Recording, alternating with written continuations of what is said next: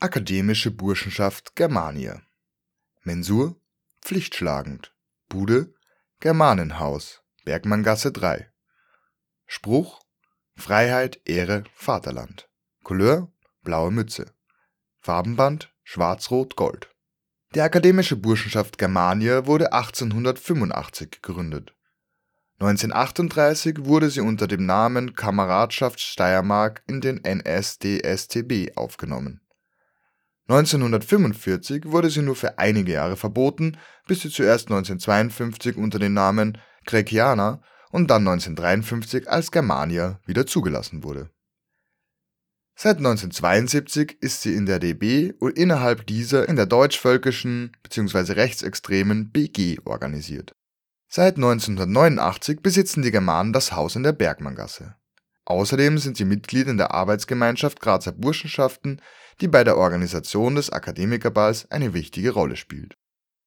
NS-Verbrecher in der Germania Einer der alten Herren der Germania aus der NS-Zeit ist Gerhard Bast. Dieser studierte an der Universität Graz ab 1929 Rechtswissenschaften, bekam in der Zeit bei seiner Mensur in der Germania sein Schmiss ins Gesicht und schloss 1935 als Doktor der Rechte ab.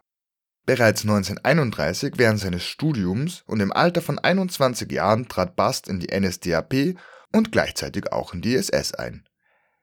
Wegen Verdachts auf nationalsozialistische Betätigung verlor er die nach dem Abschluss ergatterte Stelle am Kreisgericht St. Pölten schnell wieder, was er als böswillige Verleumdung bezeichnete.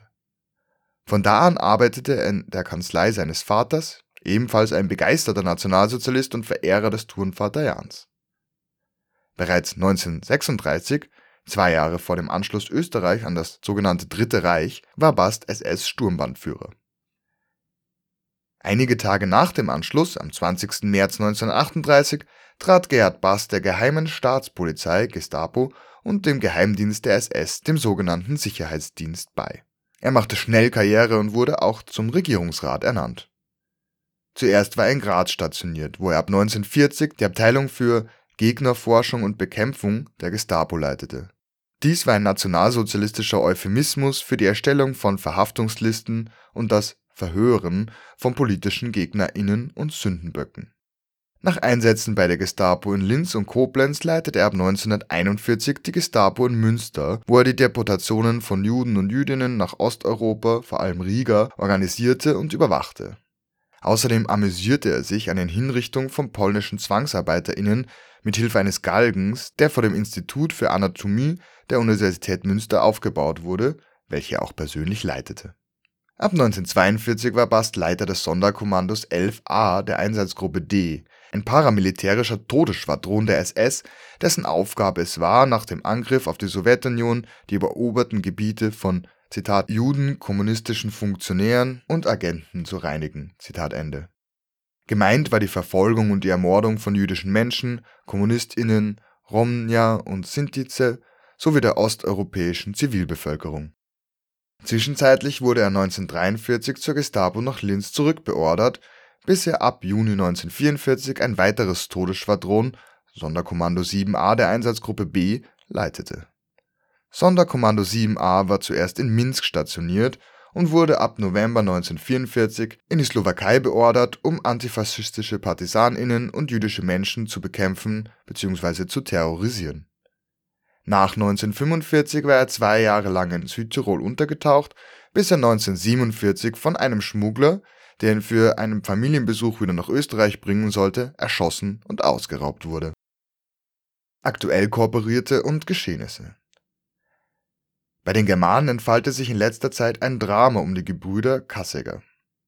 Im März 2023 wurde einer ihrer Kooperierten und Aushängeschild für die Germania, Axel Kasseger, Vorsitzender der skandalgebeuteten Freiheitlichen Partei in Graz.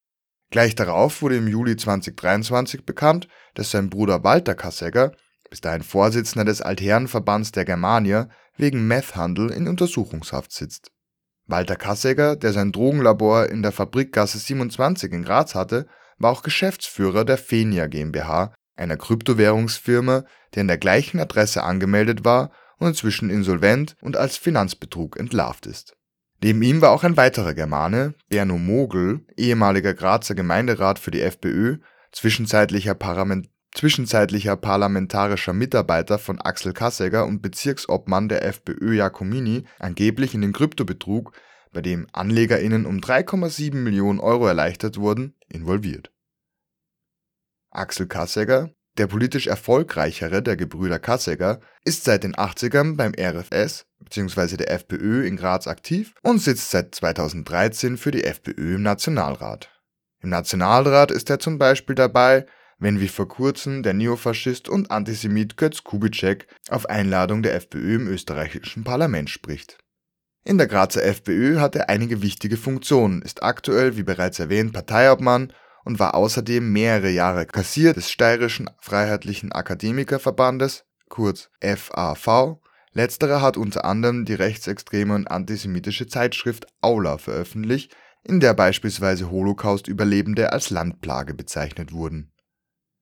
In eben jener Zeitschrift publizierte er auch eine Festrede, die er mit Zitat Heil deutsche Burschenschaft Zitat Ende beendete. Wie bereits erwähnt, ist er seit 2023 Parteiobmann der FPÖ Graz. Seine Gastprofessur an einer Universität in Chile und Honorarprofessur an einer Fachhochschule in Sachsen zeigen auch interessante, für sein politisches Lager nicht ganz ungewöhnliche geografische Präferenzen. In der Steiermark war Kassegger Professor am Campus 02, ist Unternehmer und Unternehmensberater und sitzt zum Beispiel seit 2013 im Aufsichtsrat der Holding Graz. Er ist nicht nur bei der Germania sogenannter alter Herr, genauso wie sein Bruder Walter, sondern auch bei der Burschenschaft Thessalia zu Prag in Bayreuth, die mit der Germania und Moldavia Wien eine besondere Verbindung pflegt, das sogenannte schwarz-blaue Kartell.